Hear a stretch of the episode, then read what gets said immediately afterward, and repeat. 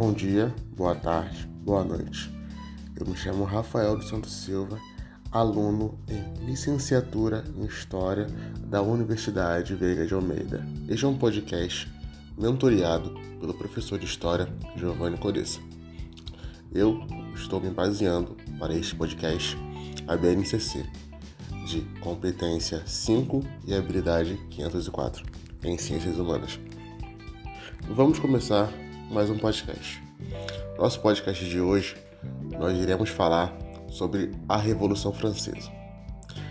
Em 1789 acontecia nada mais nada menos a Revolução Francesa. Essa revolução que marcaria o fim da Idade Moderna e o início da Idade Contemporânea, na qual vivemos hoje em dia. A Revolução Francesa ela é tão importante que ela marcou nada mais, nada menos do que o fim da aristocracia, a queda da monarquia e o enfraquecimento na igreja, tanto socialmente quanto politicamente. A Revolução Francesa ela vai acontecer de 1789 a 1799, mas ela não aconteceu nada. Ela já estava sendo fragmentada desde os anos anteriores, até culminar na Revolução de Fato em 89. Porém, nem mesmo Luís XVI e nem mesmo a Igreja estavam preparados para toda essa manifestação violenta que aconteceu nesse ano. Nós podemos mencionar aqui algumas causas principais que culminaram na Revolução. A gente pode citar a grande crise econômica que gerou fome e muitas mortes nesse, nesses últimos anos de 1700 como principal causa da revolução. Também podemos citar uma desigualdade entre os três estados e também podemos citar até mesmo uma desigualdade entre o mesmo bloco de estado, o terceiro estado, que ele vai ser dividido aí pela burguesia e pelo povo, que mais tarde irão se juntar. Podemos também citar a influência da Revolução Americana para a causa né, do imaginário da Revolução Francesa e também não podemos deixar de lado a influência do pensamento iluminista da Idade Moderna. Dentre os manifestantes dessa revolução, nós temos os principais, que são os jacobinos e os girondinos. Os jacobinos eram a baixa burguesia. Era formado por intelectuais, advogados, trabalhadores, médicos, etc. Os jacobinos eles eram considerados um tanto quanto radicais e queriam uma revolução mais aprofundada em relação aos girondinos. Eles queriam reformas fiscais e econômicas, queriam reformas políticas com o fim da monarquia e a criação de um regime republicano. Já os girondinos eram a alta burguesia, composta por comerciantes e empresários. Esse grupo queria uma reforma com pauta no liberalismo, fim de isenções de impostos privilégios de nobres e tinham pautas mais moderadas em relação aos jacobinos. E aí você pergunta, tá, mas e a igreja nisso tudo? A igreja não ficou de fora. Os revolucionários também atacaram a igreja. O objetivo que eles tinham ao atacar a igreja, era erradicar qualquer resquício de tradição católica na França. E essas mudanças aconteceram. Foram realizadas uma substitui é, substituições no calendário gregoriano por um calendário mais revolucionário que os meses eram definidos com base é, nas estações do ano, no qual a gente pode dar exemplo que o ano 1 era 1793, o ano que nasceu a República Francesa. Portanto, dentre tudo isso, nosso podcast de hoje ele tem um objetivo maior de contextualizar todos os feitos e conquistas da Revolução Francesa de 1789 com os dias atuais. E nós podemos citar algumas dessas conquistas da Revolução Francesa que têm efeitos ainda hoje no nosso dia a dia. Por exemplo, a separação dos poderes entre executivo, legislativo e judiciário.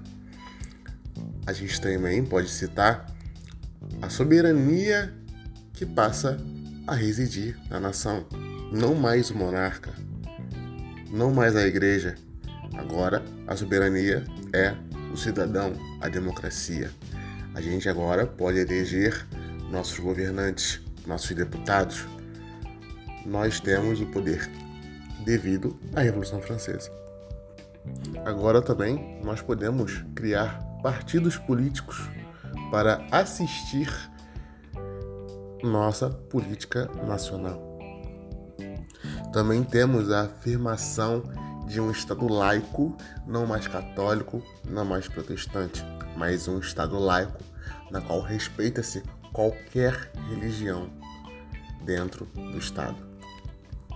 Um Estado laico em nossa sociedade é muito importante, porque é o Estado laico que nos defende de outras possíveis inquisições da Igreja ou de outra religião aleatória. Nós, como um Estado laico, devemos respeitar todas as diversidades religiosas existentes em nosso Estado. Com a Revolução Francesa, também temos a Declaração dos Direitos do Homem e do Cidadão. Agora, o cidadão pobre ou rico não é mais assistido pela vontade do monarca ou pela vontade de quem queira. Agora, o cidadão, sendo ele pobre ou rico, ele é assistido obrigatoriamente pelo Estado, tendo direitos de vir, tendo liberdade, tendo direito à dignidade, direito de não ser abusado pelo Estado ou pelo monarca ou quem quer que seja. O Estado não pode mais abusar de seus cidadãos. Também temos, com o fim da Revolução Francesa, a abolição dos privilégios do clero e da nobreza.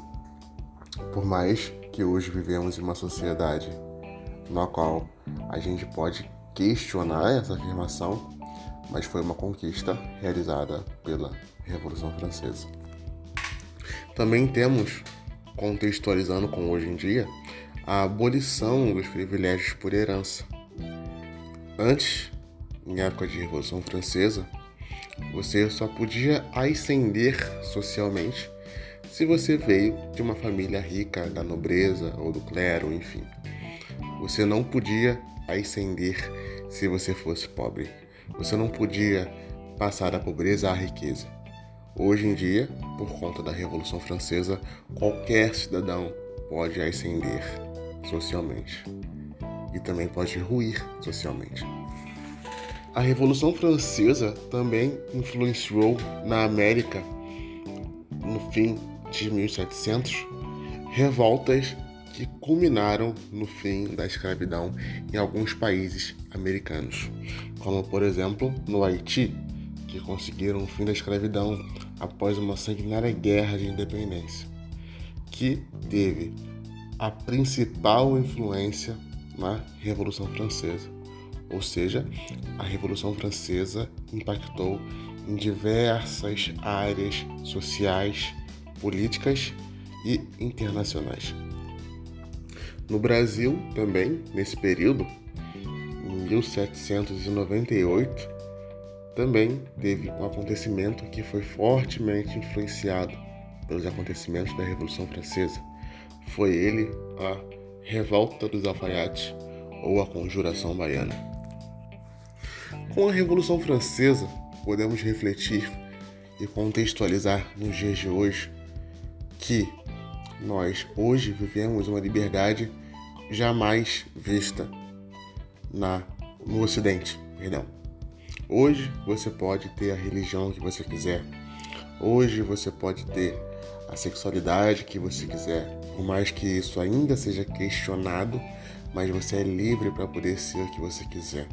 Você tem um Estado para te assistir em qualquer que for a sua necessidade. É dever do Estado garantir para você residência, saúde, segurança, educação. E isso foram feitos que tiveram a principal influência na Revolução Francesa. A virada de chave da Idade Moderna para a Idade Contemporânea. A principal causa dessa virada foi a Revolução Francesa. Então, um agradecimento a todos os revolucionários que participaram dessa revolução, todos os revolucionários que morreram nessa revolução para que hoje podemos viver no mundo no qual vivemos, no país em que vivemos, no continente em que vivemos. E assim chegamos ao fim de nosso breve podcast. Lembrando que falarei mais sobre isso e muito mais na nossa videoaula que sairá em breve. Então, não percam, não fiquem de fora. Bom, lembrando que essa foi uma breve aula, uma breve explicação direcionada a alunos do segundo ano do ensino médio, usando a competência dessa aula e habilidade que é relacionar a Revolução Francesa à construção de um modelo nacional de cidadania nos dias atuais. Lembrando também, repetindo, que essa aula irá continuar na videoaula que irá sair em breve no YouTube. Então, não percam. Nesse breve podcast, eu usei como referência bibliográfica o livro A Revolução Francesa 1789-1799 de Michel Vauvel. Eu usei também o Romance da Revolução Francesa de Alison Patak e usei também o livro A Era das Revoluções de Hobsbawm. Para contextualizar, eu usei o site Escola Kids Influências da Revolução Francesa no Mundo.com. E lembrando que postarei essas e as outras referências na videoaula, linkado na descrição do vídeo lá no YouTube. Uma boa noite, um bom dia, uma boa tarde.